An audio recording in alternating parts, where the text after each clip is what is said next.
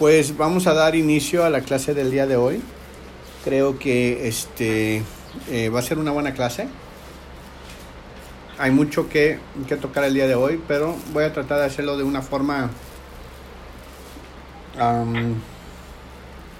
Dinámica. dinámica tal vez somos tres personas digo este lo podemos hacer dinámica para qué para que eh, de alguna forma u otra podamos este todos estar participando vale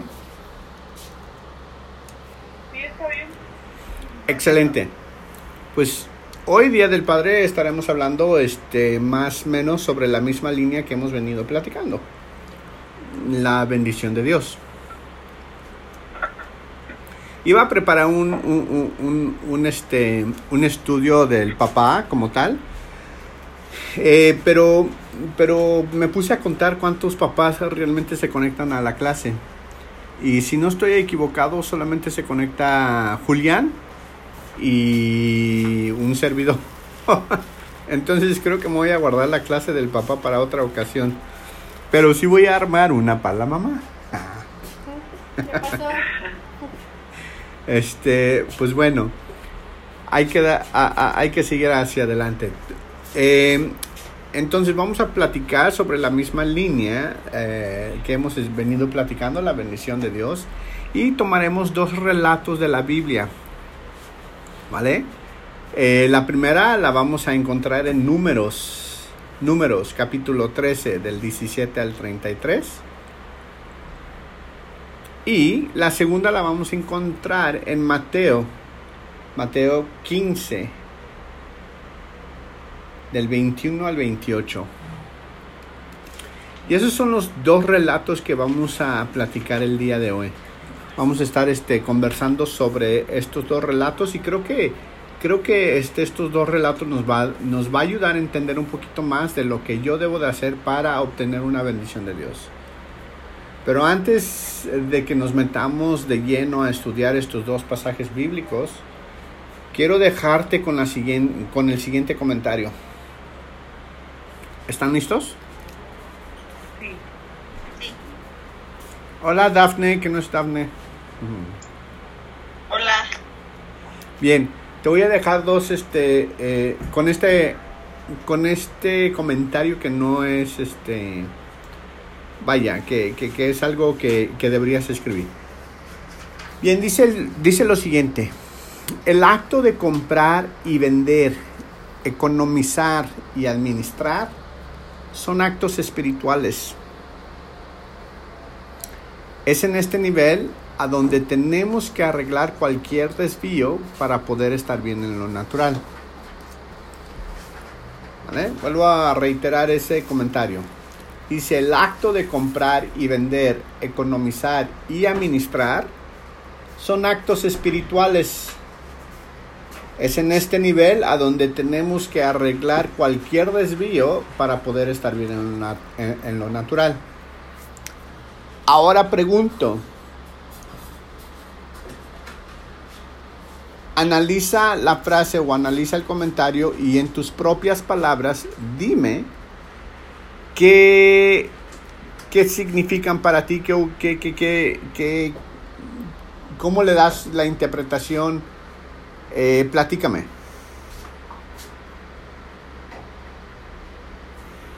Bueno, yo este, en lo personal siento que sí nos afecta espiritualmente porque cuando tenemos, yo en este plano pues sí tengo eh, unas deudas y llegó un momento en que no podía salir de, de ese bache hasta que fue afectándome eh, mentalmente porque estaba yo preocupándome.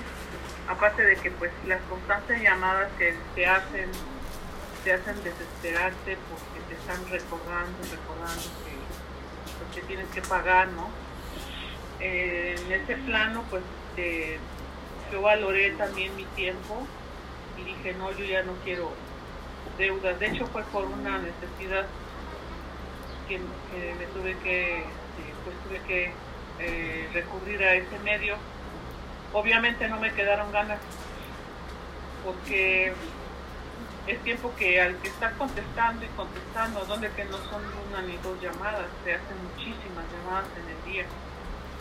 Entonces te hacen preocuparte, te hacen pensar muchas cosas y es tiempo que a lo mejor tú lo puedas destinar en otra, otra situación. Entonces, aunque tú les expliques, no, pues pago tal día, pues están ya, ya, ya, ya. Entonces llega un momento en que hasta mi esposo este, nos llamaban a los dos. Llega un momento en que dice, oye, es que estoy trabajando, no puedo este, atender esas llamadas.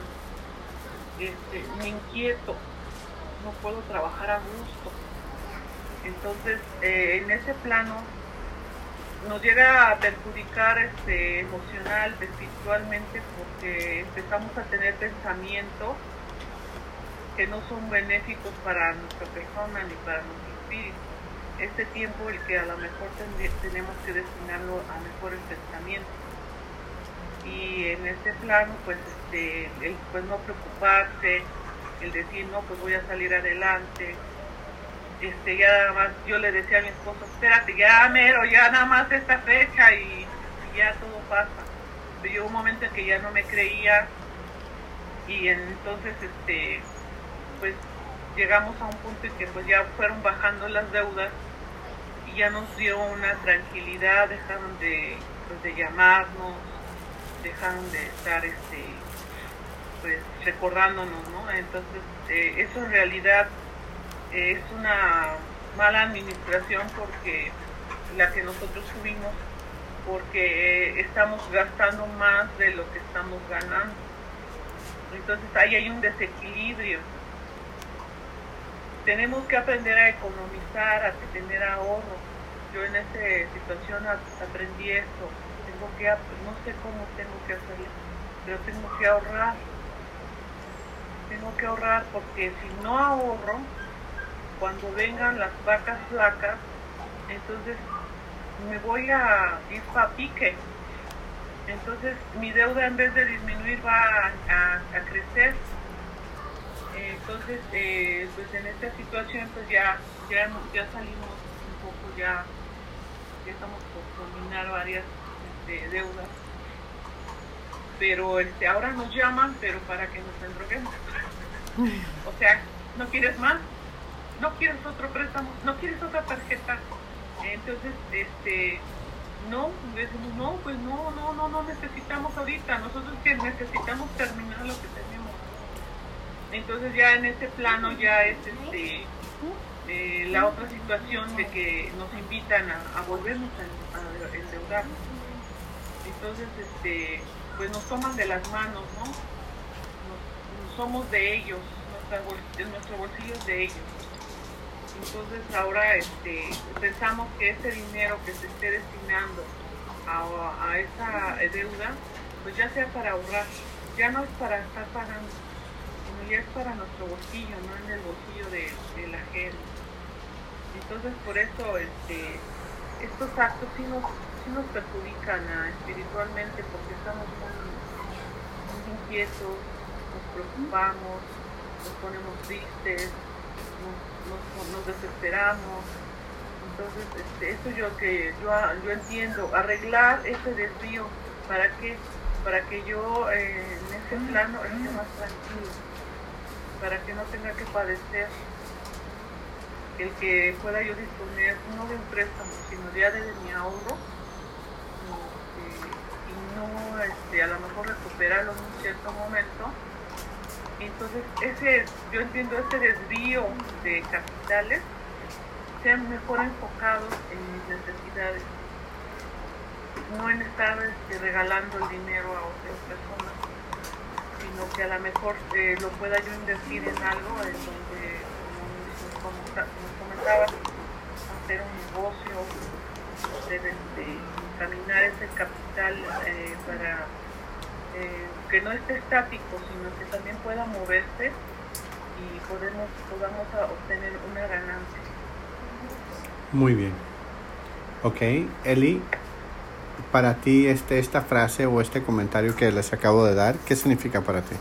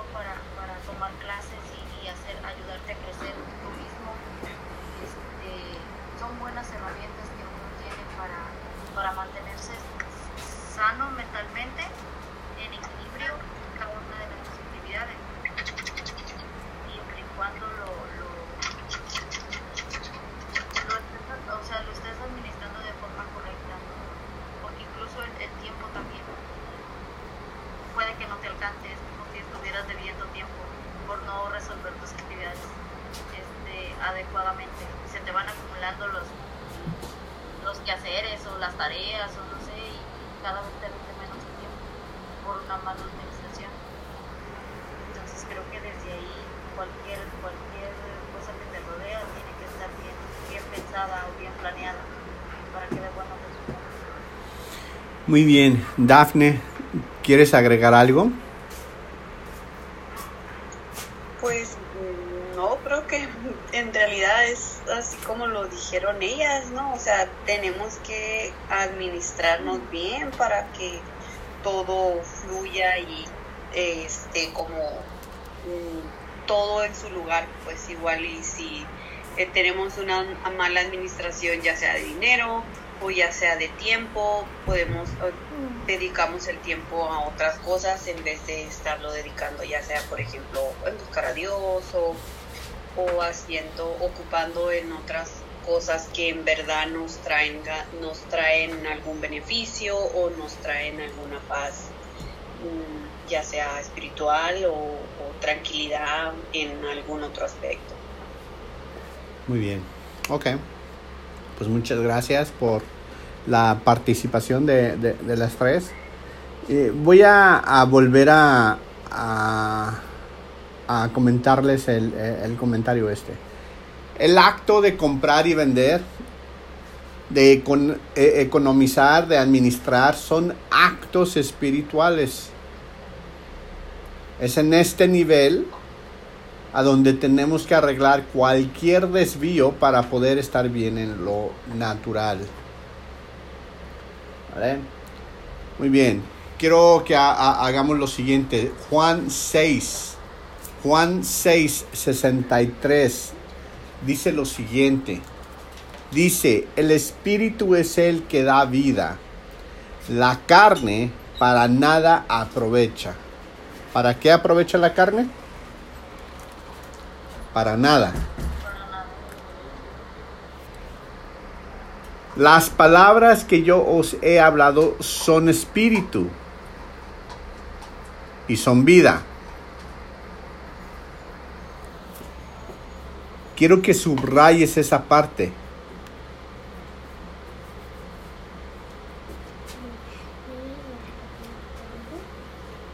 Subraya esa parte, porque esa parte es importante. Las palabras que yo os he hablado son espíritu y son vida. Ahora, si escuchas, si ves ahí en el pasaje Juan 6:63, la palabra espíritu está en minúscula. Hay una razón muy específica por qué esa palabra está en minúscula y no está en mayúscula. Cuando se refiere al Espíritu Santo, normalmente pone la palabra espíritu en mayúscula. Y cuando se refiere a, a espíritu en general, lo pone en minúscula. Eso es muy importante saber. Jesús nos está diciendo aquí que las palabras que Él habla, o todo lo que Él habla, ¿qué son? Y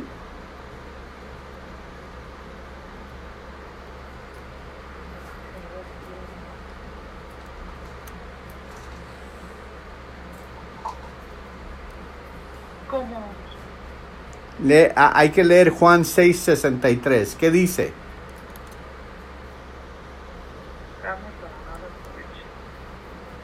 La carne, las palabras son vida y espíritu.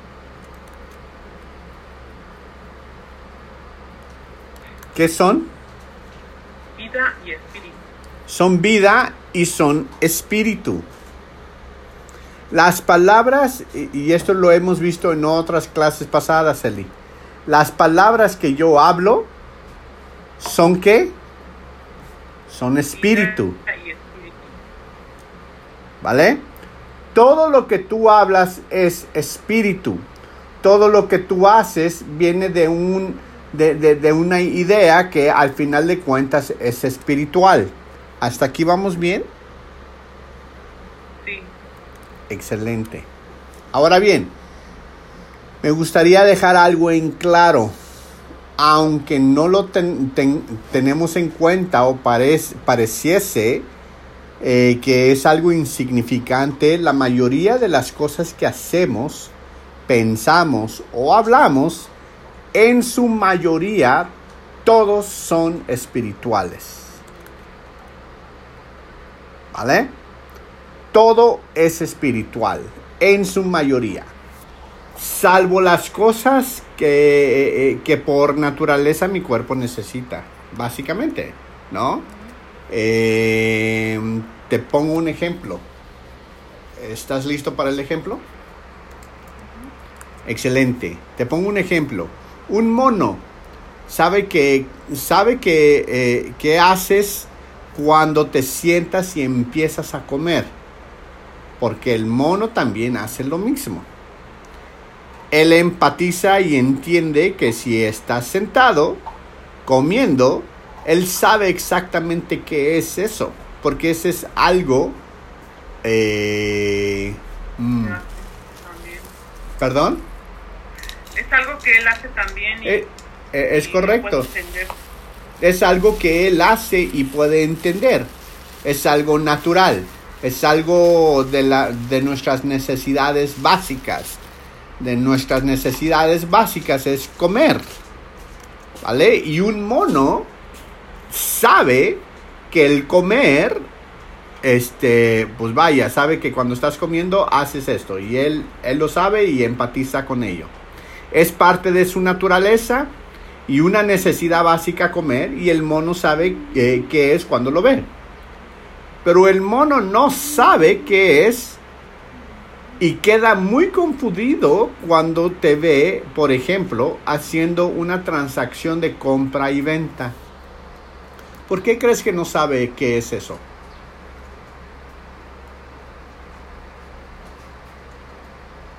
Porque no está en sus capacidades. Porque no está, en, no está en sus capacidades. Él nunca ha visto algo similar a ello. ¿Vale? Entonces él no va a saber. El mono no sabe qué es esto y se queda atónito y confundido con lo que has hecho. Esto es porque ellos no tienen un espíritu y por lo tanto no entienden ni comprenden este hecho de comprar y vender. ¿Hace sentido lo que te estoy diciendo? Muy bien. Esta habilidad de comprar y vender nos, ha, no- nos las ha dado Dios a todos los hombres, ya que como Él somos espirituales. Las cosas espirituales, cuando están en un error o en oscuridad, tienen un remedio. Perdón, tienen un remedio. Este remedio siempre es espiritual y nunca algo físico o natural que se puede tratar con medicamento o, o con un curso eh, en la escuela. siempre se ataca con algo espiritual. Ahora bien, les vuelvo a leer la frase. El acto de comprar y vender, economizar y administrar son actos espirituales. Es en este nivel a donde tenemos que arreglar cualquier desvío para poder estar bien en lo natural. Ahora con esta explicación, dime que entendiste.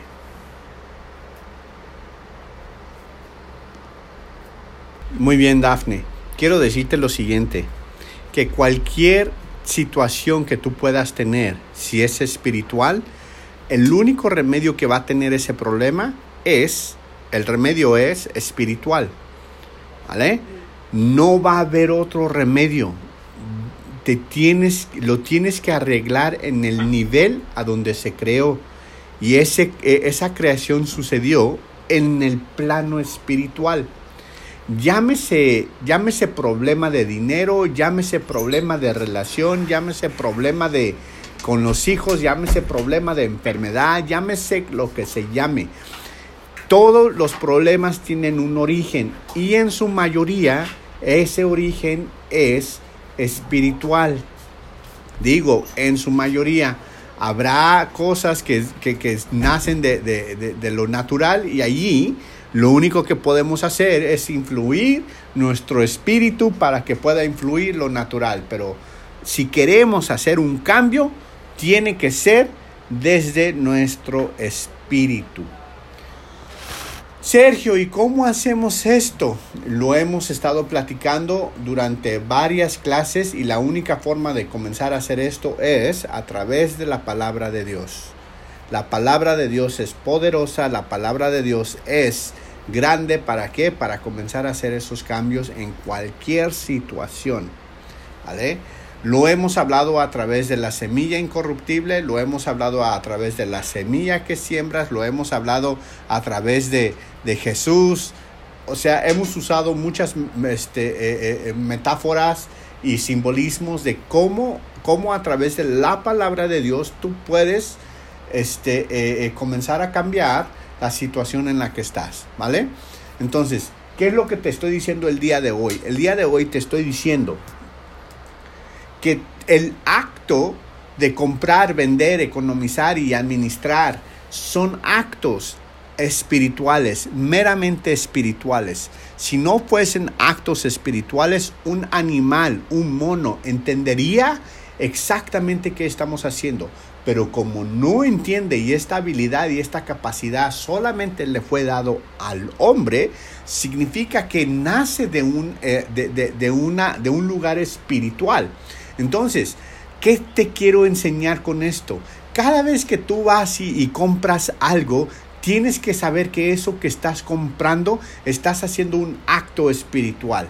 Cada vez que vas a vender algo, cada vez que, estás economizando eh, este, eh, eh, lo que has comprado para que te dure, cada vez que tú haces algún acto de esto, estás moviendo algo en el espíritu, ¿vale? Y si tienes situaciones adversas, tienes deudas, tienes algo que, que, que te ha estado allí como que amarrando, esa deuda, eh, eh, eh, esos, esa pobreza, esa falta de recursos, todo eso viene de un espíritu dañado, un espíritu que le hace falta algo, un espíritu que no ha conocido algo completo y por ende está como está. Hasta aquí vamos bien. ¿Sí? Muy bien. Con esto dicho y con esto hablado, este, eh, eh, quiero que mediten sobre esta palabra. Quiero que se lo lleven en, su corazón, realmente lo mediten. ¿Vale?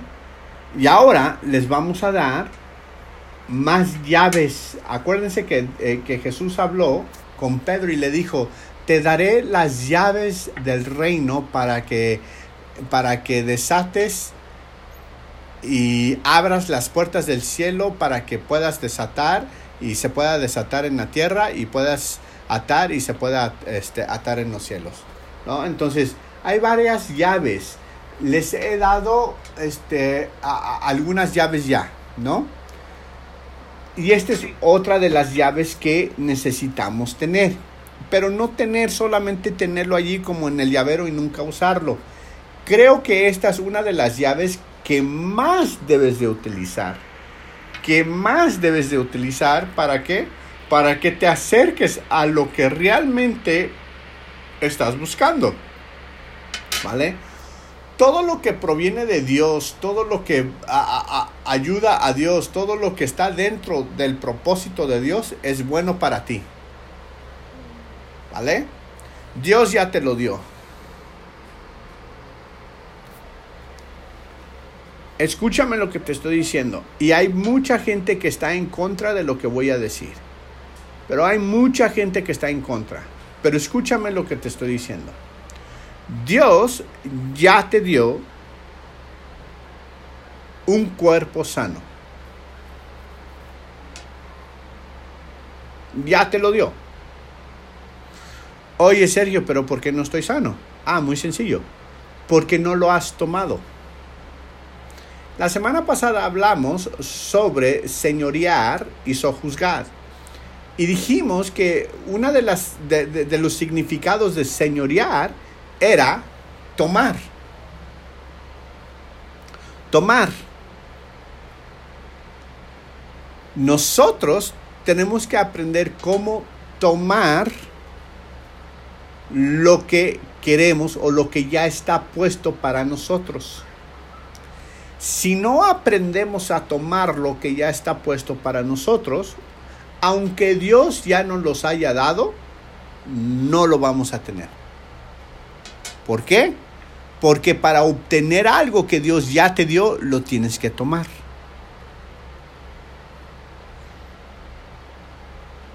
¿Vale? Vamos a ver el primer pasaje que les dije. Números 13. Números 13. Y vamos a leer desde el 17, o más bien del 17 al 33. Y aquí es cuando Moisés envió a los 12, a los 12 espías para que espiaran la tierra, eh, la tierra, la tierra prometida.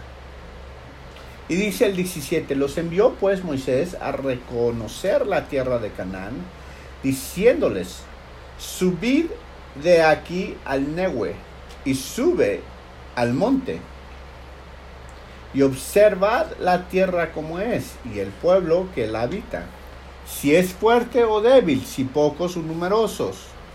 ¿Cómo es la tierra habitada? Si es buena o mala. ¿Y cómo son las ciudades habitadas? Si son campamentos o plazas for- fortificadas. ¿Y cómo es el terreno? Si es fértil o estéril. Si en él hay árboles o no. Y es esforzaos y tomad el fruto del país. Y era el tiempo de las primeras uvas. Y ellos subieron y reconocieron la tierra desde el desierto Sin hasta Rehob, entrando a Amat, y subieron al vin- y vinieron hasta Hebrón, y allí estaban a Ahimán, Sesei, Talmí, hijos de Anac. Hebrón fue edificado siete años antes de Zoán en Egipto. Llegaron hasta el arroyo de Escol y de allí cortaron una, un sarmiento con un racimo de, racimo de uvas, el cual trajeron dos en el palo y de las gra- granadas de, de los higos. Y se llamó aquel lugar el Valle del Escol, por el racimo que cortaron de allí los hijos de Israel. Y volvieron ah, de reconocer la tierra al fin de 40 días. Y estuvieron y vinieron a Moisés y a Aarón y a toda la congregación de los hijos de Israel en el desierto de Parán, en Cades y dieron la información a ellos y a toda la congregación y les mostraron el fruto de la tierra. Y les contestaron diciendo, nosotros llegamos a la tierra a la cual nos enviaste, la que ciertamente fluye leche y miel, y este es el fruto de ella. Mas el pueblo que habita aquella tierra es fuerte, y las ciudades muy grandes y fortificadas. Y también vimos allá los hijos de Anac. Amalek habita en el Newe, y el Eteo y Jebuseo y el Amorreo habitan en el, en el monte, y el Cananeo habita junto al mar y a la ribera del Jordán. Subrayen 30. Entonces Caleb hizo callar al pueblo delante de Moisés. ¿Por qué los hizo callar? Muy sencillo, porque después de que estos, eh, estas personas les estaban diciendo quiénes estaban allí en la tierra, todo el pueblo comenzó a levantar la voz en, en, en ¿cómo lo puedo decir? Renegando renegando y quejándose de, de, lo que había ahí en esa tierra. Entonces Caleb hizo callar al pueblo delante de Moisés y dijo, subrayen, subamos luego y tomemos posesión de ella, porque más podremos nosotros que ellos. Mas los varones que subieron con él dijeron, no podremos subir contra aquel pueblo, porque es más fuerte que nosotros. Y hablaron mal entre los hijos de Israel y de la tierra que habían reconocido, diciendo, la tierra por donde pasamos para reconocerla es tierra que traga sus moradores. Y todo el pueblo que vimos en medio de ella son hombres de grandes estaturas. También vimos allí gigantes, hijos de Anac, raza de gigantes, y éramos nosotros, a nuestro parecer, como langostas y así les parecimos a ellos. Wow. Dice el 14, capítulo 14. Entonces toda la congregación gritó y dio voces y el pueblo lloró aquella noche. Qué triste. Déjame te digo que una de las cosas Una de las cosas que Dios uh, no quiero decirle molesta, pero pues sí se eh, eh, eh, no se pone contento con es el hecho de hablar y dar su palabra y que tú no le creas y no tomes lo que es tuyo. ¿Por qué digo eso? Porque en el capítulo 14 del, de Números, capítulo 14 y versículo 11, vemos cómo Jehová le dijo a Moisés y le dijo lo siguiente, ¿hasta cuándo me ha de irritar este pueblo? ¿Hasta cuándo no me creerán con todas las señales que he hecho en medio de ellos? Este es Jehová hablando. Yo los eh, heriré de mortandad y los destruiré. Y a ti te pondré sobre gente más grande y más fuerte que ellos.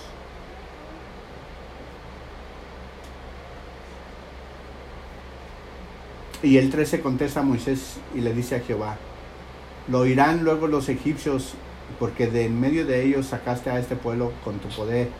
Y, y lo dirán a los habitantes de esta tierra, lo cual han oído que tú, oh Jehová, estabas en medio de este pueblo, que cara a cara aparecías tú, oh Jehová, y que tu nube estaba sobre ellos, y que de día ibas delante de ellos en una columna de fuego.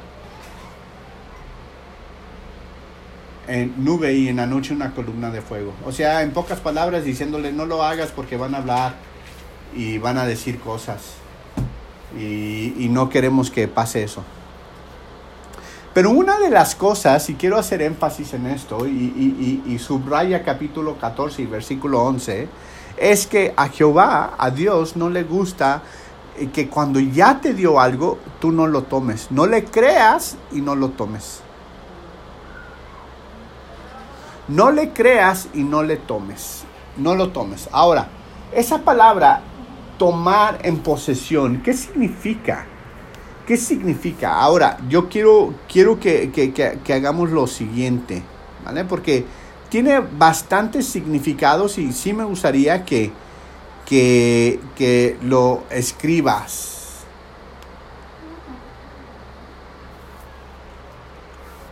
Me gustaría que lo escribas para que todos estemos en la misma en la misma página de lo que estamos viendo. Ahora, tomar posesión tomar posesión o tomar lo que Dios te ha dado es literalmente lo siguiente, es echar fuera, es consumir, es destruir, es deshacer, es desposeer, es expulsar, es disfrutar y expulsar.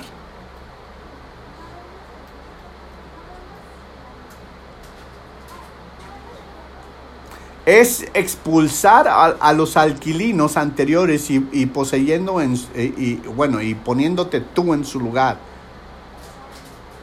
Por implicación es apoderarse. Es una herencia. También expulsar.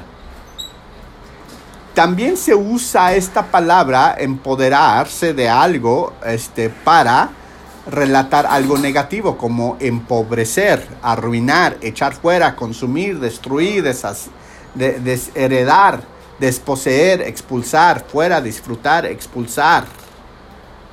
¿Vale? En tomar, tienes que tener en mente que está hablando de una posesión, de apoderarse, de tener éxito por completo. Entonces, este significado de empoderarse o de, de tomar posesión tiene un significado muy amplio. ¿Y cómo tomas posesión de algo? ¿Cómo tomas posesión de lo que Dios te ha dado? ¿Vale? Ahora, ¿cuántos de ustedes están casados?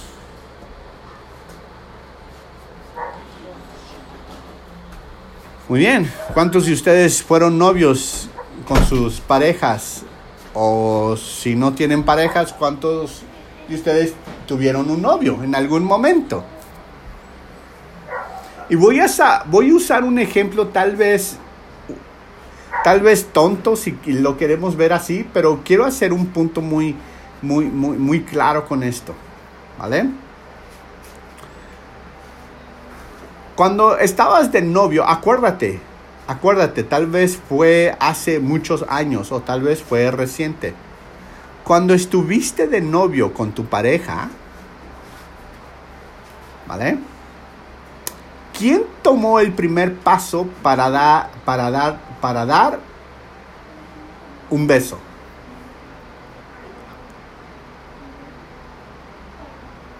Mi pareja. Tu pareja. Ellos. Ellos lo tomaron, ¿no?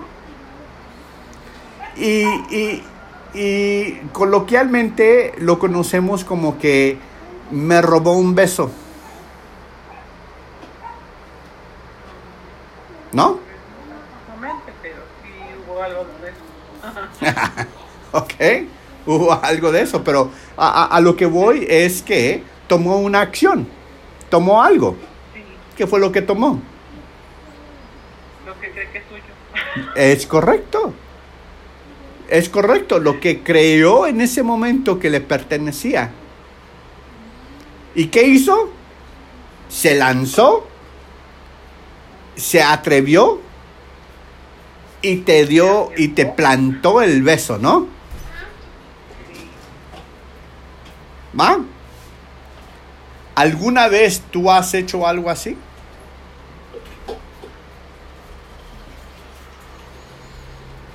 Sí, Es correcto, lo hemos hecho. Si decimos que no, estamos mintiendo.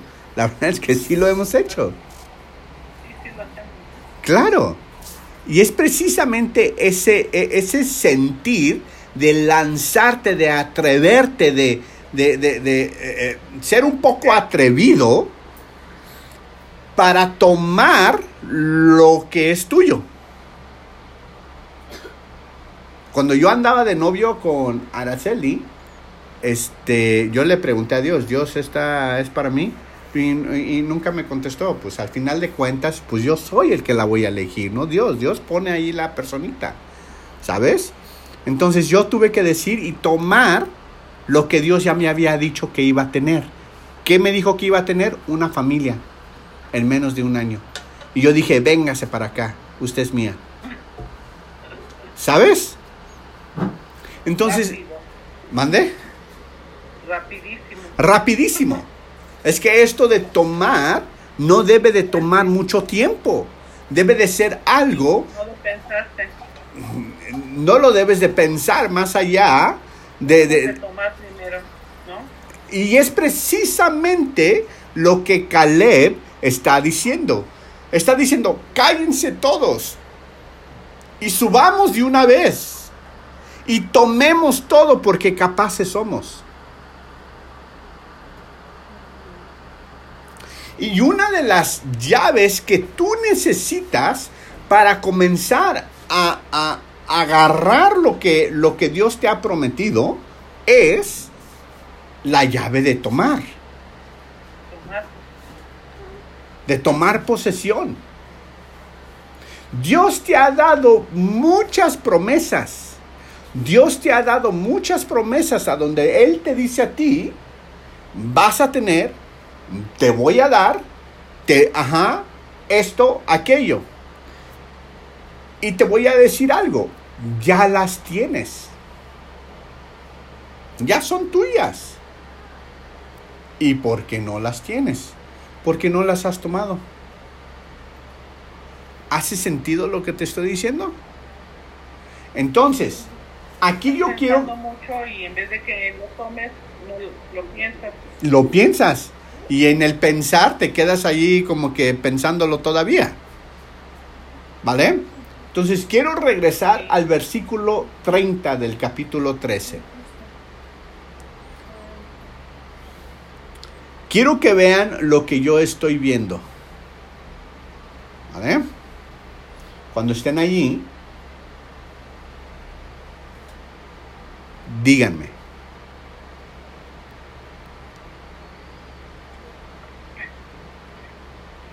¿Ya están allí? Bien. Leamos despacio. Leamos calmados. Dice el versículo 30. Entonces Caleb hizo callar al pueblo delante de Moisés. O sea, cállense. Y dijo, ¿qué dijo?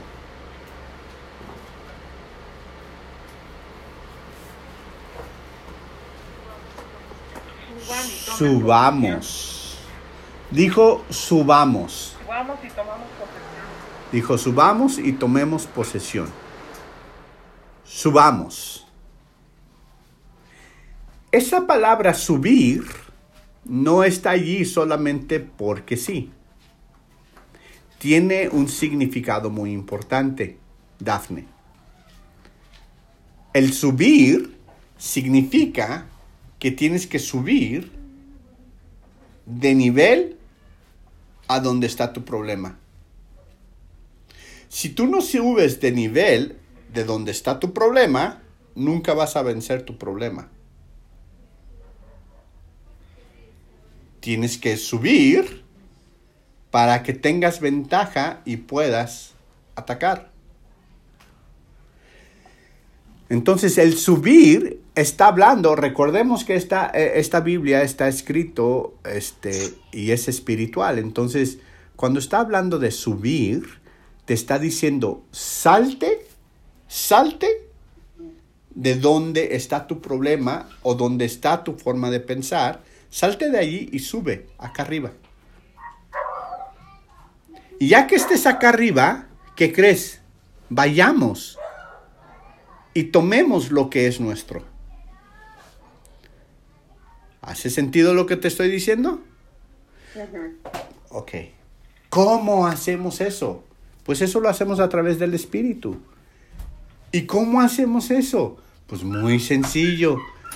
Leamos nuevamente Juan 6, 63, a donde dice, el Espíritu es el que da vida, la carne para nada aprovecha. Y luego, las palabras que yo os he hablado son espíritu y son vida. Entonces, ¿cómo es que subimos? A través de la palabra. Hablando la palabra de Dios, creyendo la palabra de Dios es como subimos. Es como subimos de nuestro problema y allí tenemos ventaja para atacar y volver a tomar.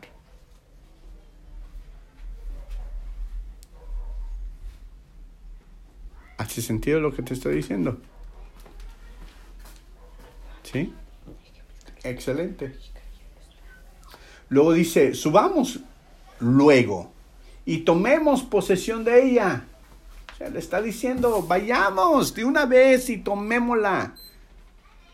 Porque más podremos nosotros que ellos.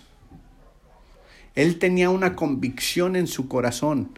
Él sabía que él, Dios le había dado la, la tierra y si le había dado la tierra significaba que él podía hacerlo. Entonces él se va con ese dicho, se va con, con, con, esa creencia de que él es capaz de hacerlo y le dice, vamos, vamos todos y tomemos, porque somos capaces para hacerlo. Muy bien, ahora vámonos a Mateo.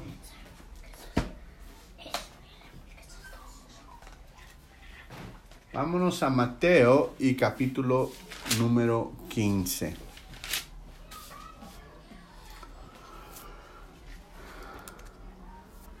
¿Estamos allí? No, Dígame cuando estemos ahí.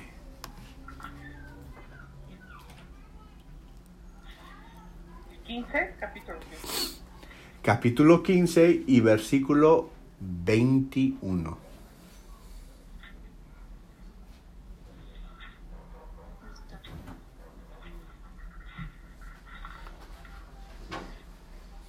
Quince,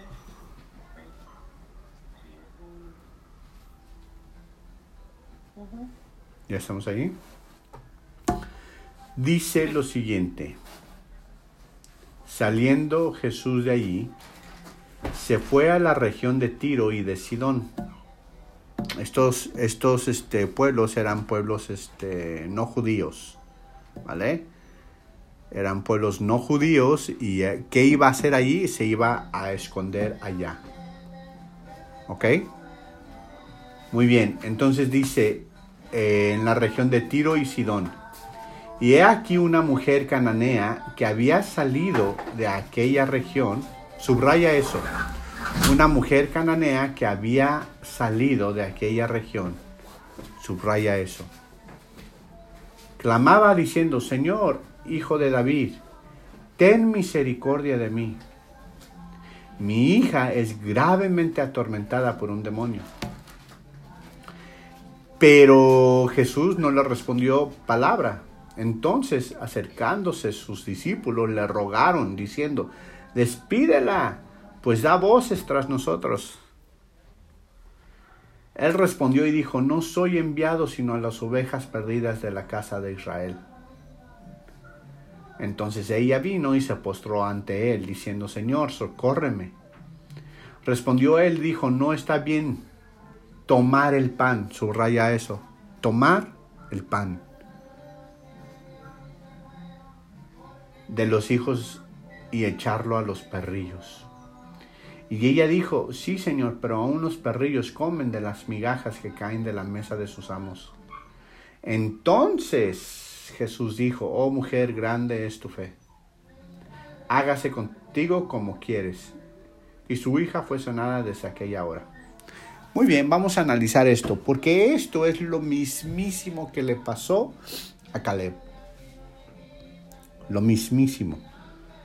Y aquí lo estamos viendo o vamos a hablar de lo mismo, pero en dos diferentes lugares, en el Viejo Testamento y en el Nuevo. Pero vamos, dice que Jesús, iba hacia Tiro y Sidón. Y esos lugares, como acabo de comentar, son lugares paganos, o sea, no son, no son judíos, o sea, no eran del pueblo de Israel. ¿A qué iba Jesús para allá? Iba a esconderse. Lo más seguro es que lo estaban persiguiendo los sumos sacerdotes y fue a esconderse allá. ¿Cómo sé eso? Vámonos a Marcos, Marcos 7.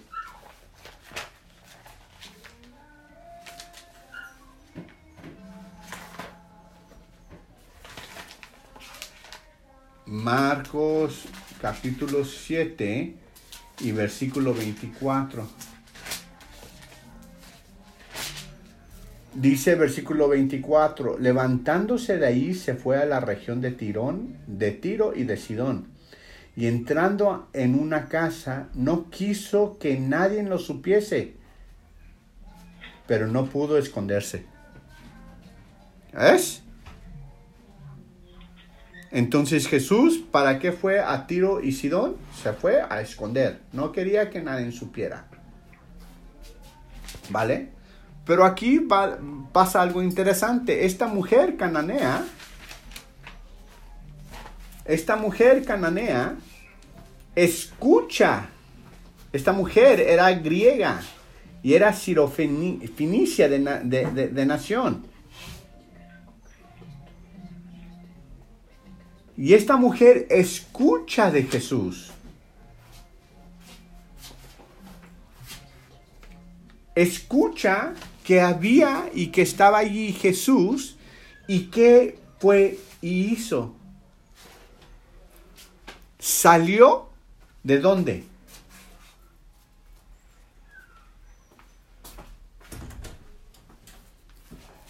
Ahí dice. ¿De dónde salió la mujer? Tiro y Sidón, De Tiro y Sidón. casa. He aquí una mujer que había salido de aquella región. ¿Qué, qué, qué te está dando a entender allí? Espero que vean lo que yo veo. ¿Qué te está dando a entender allí?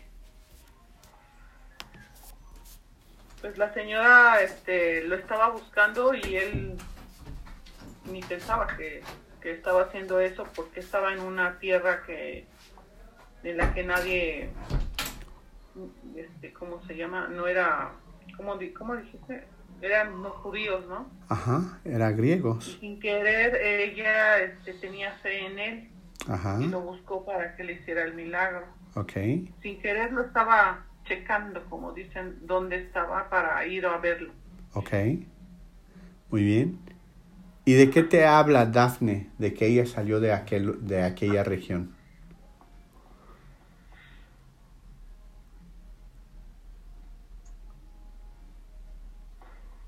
De que am, pues de no estoy muy segura si era de que no era de ahí pero como am, como si a ella no le hubiera importado ah, para ir a buscar en realidad al- a Jesús pues para para su milagro de lo que ella quería Vas, vas por buen camino. Por ahí vas. Eli, ¿tú qué opinas? Pues que está saliendo del Es correcto, está saliendo del problema. Cuando uno sigue dentro del problema, no vas a encontrar la solución. Cuando uno sale, lo que dijo, lo que, lo que dijo Caleb, subamos. O sea, está saliendo del problema para buscar una solución. En este caso y en esta parábola, ¿quién era la solución? Pues la solución era Jesús. Jesús era un símbolo espiritual, el Mesías, el ungido, el que venía para sanar a todos.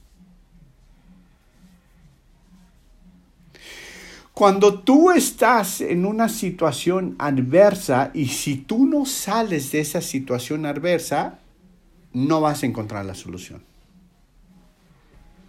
Sergio, pero ¿cómo puedo salir si estoy metido allí? ¿Cómo es que salgo? Lo primero... ¿Perdón? Ah, no, perdón, es que dije, estás inmerso en el, en el problema, o sea, en un frasco, enfrascado, en, eh, y que no, tus pensamientos no... No te dejan. Más allá y Es da vueltas y vueltas, lo mismo, pero no, no sales. Y no sales de allí. sigues dando vueltas y vueltas, ¿no? Es correcto, es correcto. Es allí a donde tú tienes que recapacitar y decir, tengo que salir para encontrar la solución. La solución siempre es espiritual, siempre es Jesús. ¿Hace sentido lo que te estoy diciendo?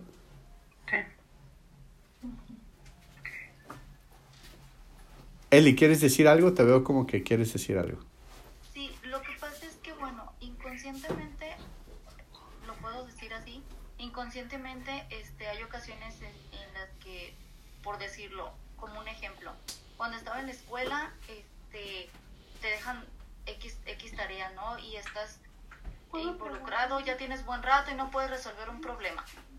Y de momento este, dices, ay no, ya mi cabeza está como hasta el tope, no encuentro solución y, y- y lo que aconsejan es, bueno, cierra tu libro, distráete un ratito y de momento, ¡pum!, llega la solución. Vas y lo resuelves sin, sin, sin ningún inconveniente, sin ningún contratiempo. Entonces muchas veces eso es lo que, lo que sucede. Cuando estamos inmersos en el problema, pensando en el problema, no encuentras solución porque realmente no buscas solución, sino piensas el problema. Claro, Y lo que hay que pensar es la solución. claro. Y, y- y hay que pensar este, en, en salir, ¿para qué? Para buscar la solución. Y la solución siempre va a ser espiritual. Cada uno de nosotros tenemos una situación en la que estamos luchando y peleando. Y no sabemos qué hacer. No sabemos cómo afrontar ni qué decisión tomar. Entonces, ¿qué? Tomemos, la, tomemos el consejo de Caleb y de esta mujer este, griega. ¿Qué hicieron? Subieron y salieron del problema. Caleb fue a tomar. Y esta mujer, ahorita lo vamos a ver, que hizo lo mismo. Ella salió del problema para ir a tomar su milagro. ¿Hace sentido lo que te estoy diciendo? Pues bueno, sigamos. Entonces, aquí es donde yo quiero que, que vieras eso. Eh, eh, que ella salió de esa región, o sea, salió de su problema para encontrar la solución. ¿Y cuál fue su solución? Pues empezó a gritar, Señor, hijo de David, ten misericordia de mí. esta palabra, perdón, esta palabra clamaba, clamaba, en el griego es una palabra que significa que daba voces de guerra. ¿Vale? Como un grito de guerra. ¡Ah! ¿Vale? Y yo creo que lo hizo porque sabía que había que afrontar a este demonio y combatirlo en guerra. ¿Vale? Es lo mismo que le pasó a Caleb. Caleb le dijo a todos, cállense y subamos de una vez y tomemos. ¿Por qué? Porque iban a entrar a guerra.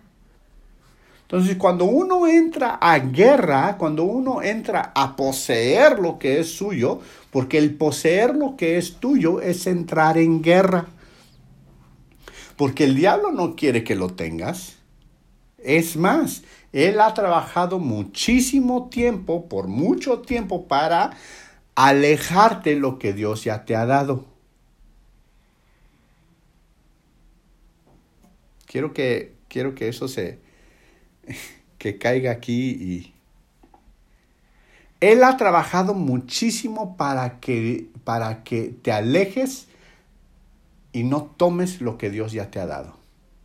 Entonces, el tomar posesión de algo es entrar en guerra. Y esta mujer sabía eso, entonces da clama y da voces de guerra diciendo, Señor, hijo de David, ten misericordia de mí. Pero Jesús no le dijo nada ni le contestó. ¿Por qué crees que no le contestó Jesús a esta mujer?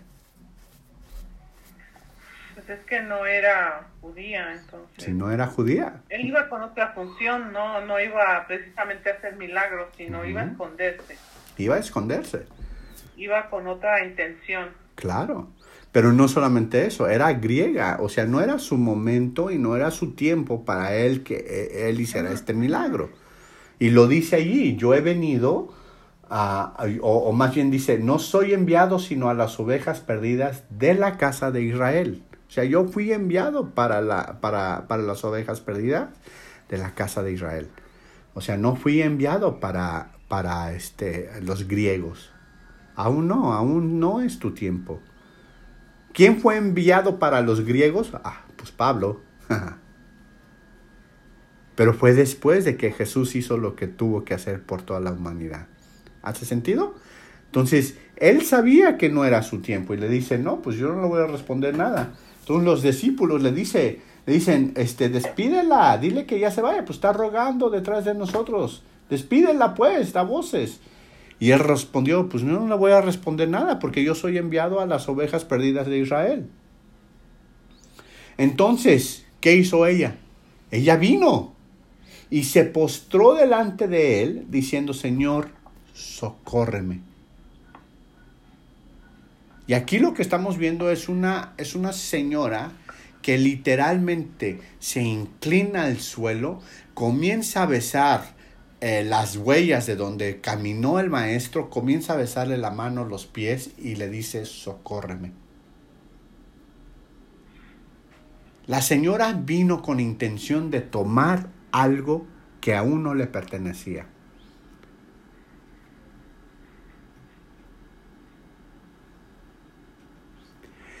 Vuelvo a reiterar eso. La señora vino con intenciones de tomar algo que no le pertenecía aún. Y Jesús sabe. Jesús sabe las intenciones. Y le responde él y, le dijo, no está bien, ¿qué? Tomar. No está bien tomar el pan de los hijos y echarlo a los perrillos. No está bien tomar. ¿Por qué? Jesús reconoce lo que está haciendo la mujer. Está tratando de tomar algo que aún no es de ella.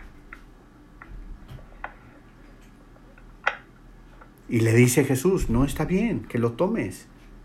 No está bien que tomes el pan este, eh, que, que, que, es de los hijos y echarlo a los perrillos. ¿Por qué usa la palabra perrillos? Y muchos, eh, muchos este, se han preguntado esa palabra. ¿Por qué, ¿Por qué llamó Jesús a una mujer un, un perrillo? Un perro tiene un simbolismo y tiene un significado. ¿Qué hace un perro? ¿O cómo vive un perro? Un perro vive a través de los demás. Es dependiente de los demás. Tu perro no puede comer si tú no vas y le das de comer. Entonces aquí le está diciendo, está siendo dependiente espiritualmente y no, y no va por ahí el tema. Por eso le llama un perrillo, porque los perrillos son dependientes de los humanos. ¿Hace sentido lo que te estoy diciendo? Muy bien. Entonces ella dijo, Señor, sí Señor, pero aún los perrillos comen de las migajas que caen de la mesa de sus amos. Aún los perrillos comen de las migajas que caen de, las, de la mesa de sus amos. Entonces Jesús se maravilló y dijo, grande, ¿qué dijo? Grande es tu fe. Hágase contigo como quieras. Y en ese instante su hija fue sanada. No, aquí vemos varias cosas. fe. ¿Eh? Grande es tu fe. Aquí vemos varias cosas. Una, para tomar posesión de algo necesitas tener fe. Y regresamos a la plática que siempre he tenido con ustedes. La plática de la fe. Y necesitas fe para poder arrebatar y quitarle al diablo lo que Dios ya te ha dado. Si no aplicas fe, no puedes arrebatarla. Pero tienes que tener un corazón y el deseo de tomar las cosas. Y tomar lo que Dios ya te ha dado. Dios ya te ha dado muchas cosas. Ojo, no malinterpretes lo que te estoy diciendo. No es bueno tomar las cosas que no son tuyas. eso es robar. No hagas eso. Pero cuando Dios ya te dio las cosas, las tienes que tomar. Entonces, cuando, cuando necesitas tomar las cosas, acuérdate de cuando eras novia o novio y te atreviste y te lanzaste y no tuviste ese miedo para tomar lo que era tuyo.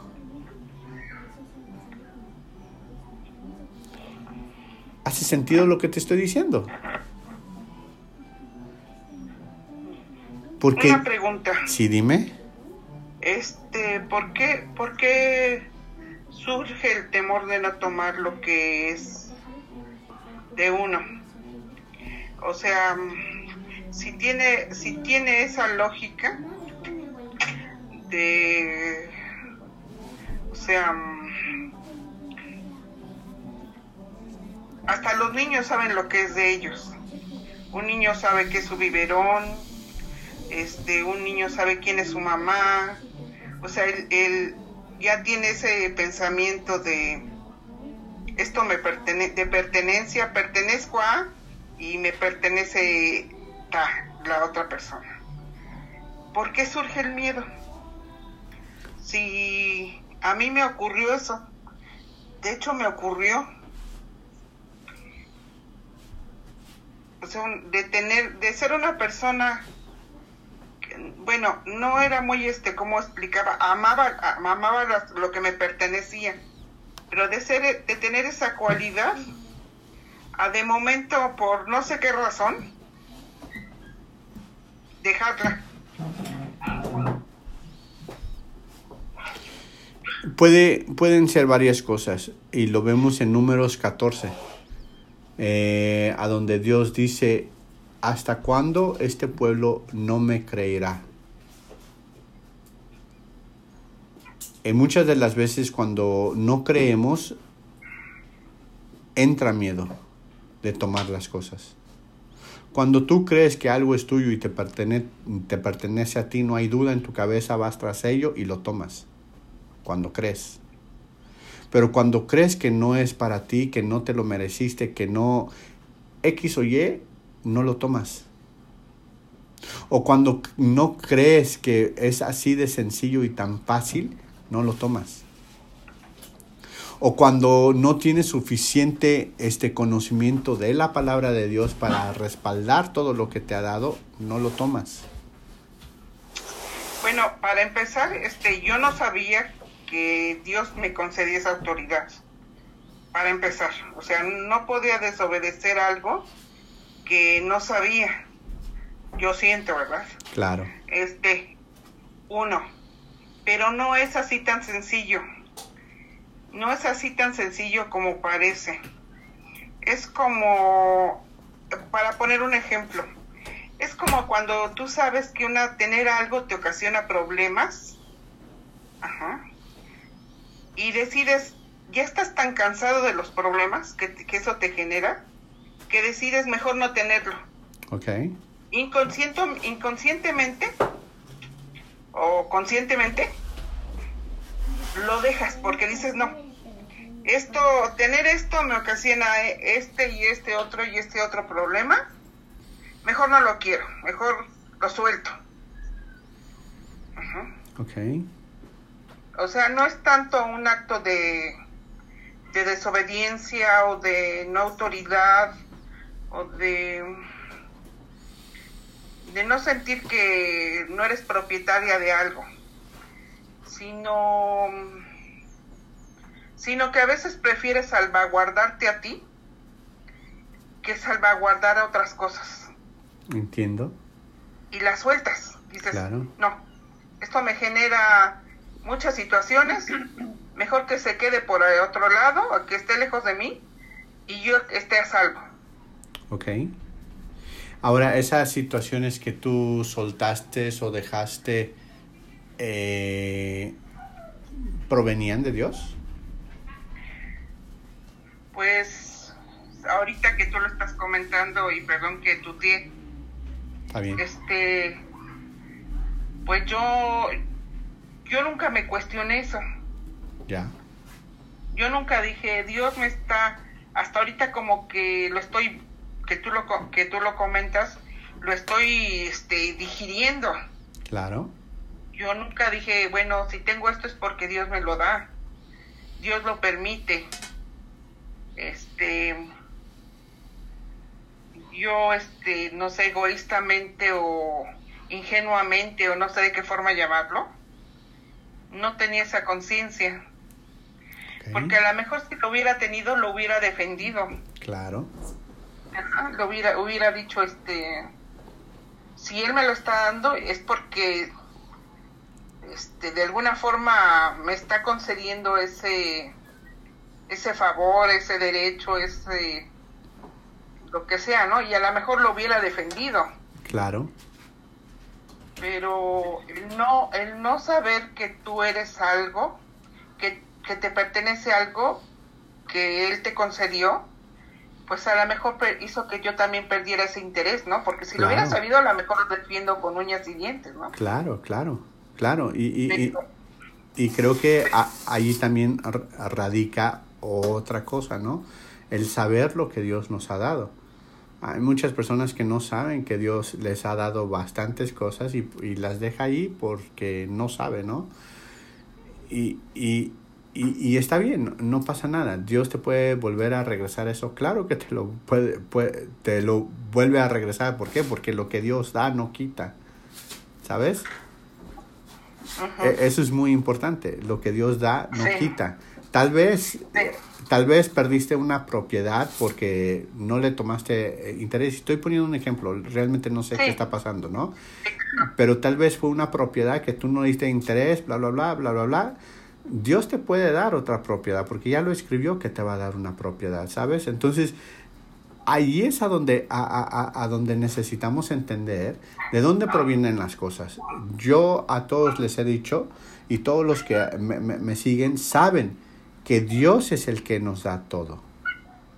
No es mi trabajo, no es el trabajo que me deposita cada 15 y cada 30, es Dios el que me da. El Y- que provee. El que provee. El que provee y el que da. Lo que yo tengo, Dios me lo ha dado. Dios me lo quita, no. ¿Sabes quién me lo quita? Me lo quita yo por no saber administrarlo. Así de sencillo. ¿No? Entonces, eh, ¿qué pasa? Cuando nosotros comenzamos a dejar las cosas, ¿por qué las dejamos ir? A veces, y si analizamos bien la raíz de la razón por la cual dejamos y perdimos las cosas, y por ahí está miedo. Por allí, por allí, por allí, en, en toda esa situación está y radica el miedo. ¿El miedo a qué? El miedo a X o Y, Z, no sé. Pero ra- radica el miedo. Porque cuando nosotros sabemos, porque sabemos y entendemos que Dios es el que nos provee y Él nos da y nos dio esto, yo lo voy a, tomar y lo voy a defender a más no poder.